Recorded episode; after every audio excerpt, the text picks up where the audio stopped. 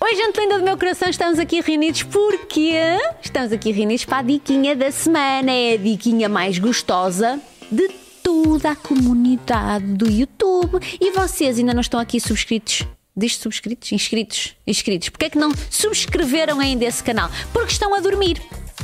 Tem aqui um sininho Portanto, antes de irmos, seja onde for, vocês vão aí ativar esse sininho para saberem de tudo um pouco, porque senão depois vem, ah, Susana, não ouvimos a dica, Susana, por onde é que a gente pode ver? Ah, Susana, não sei onde é que está o canal, não sabem porque, oh, oh, a não ananar, porque se tivessem assim dolhinho bem acordado, se tivessem tomado um chá daqueles que interessa, já sabiam o que é que estava a passar falamos nós do que no último episódio? Falamos de infecções vaginais, falamos do desconforto que essas infecções vaginais trazem, de como é que podemos de alguma forma prevenir essas infecções. Eu tenho a sensação que ficaram 50 mil outras coisas por dizer, portanto, nós lá para a frente ainda vamos repescar este tema de certeza absoluta, porque ficou muita informação pelo caminho, porque há muita informação acerca deste assunto.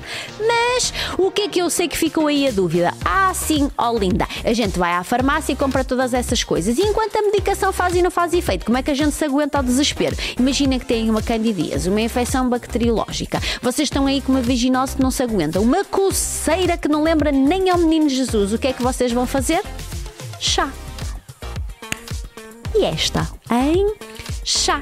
E que chá é esse que vocês vão fazer? Pois pode ser um dos três. Pode ser chá de aroeira, chá de camomila ou chá de malva.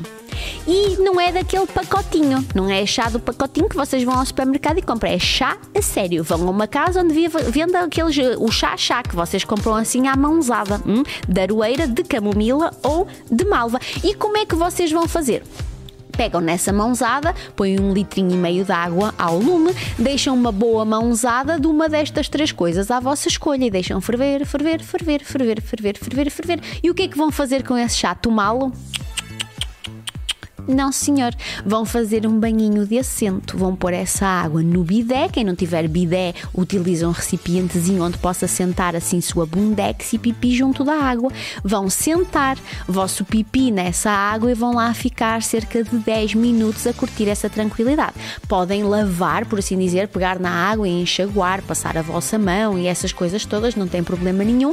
Com uma toalha sequinha que nunca deve ser repetida, chegam com a toalhinha e fazem assim absorvem a água, pousam a toalhinha, vestem uma roupinha interior, preferencialmente de algodão ou só a calcinha do pijama ou a camisa de dormir e deixam ficar o pipi tomando um pouco de arejo para que todas essas coisas passem. Quando é que podem fazer isto? Todos os santos dias, até passar essa infecção desconfortável.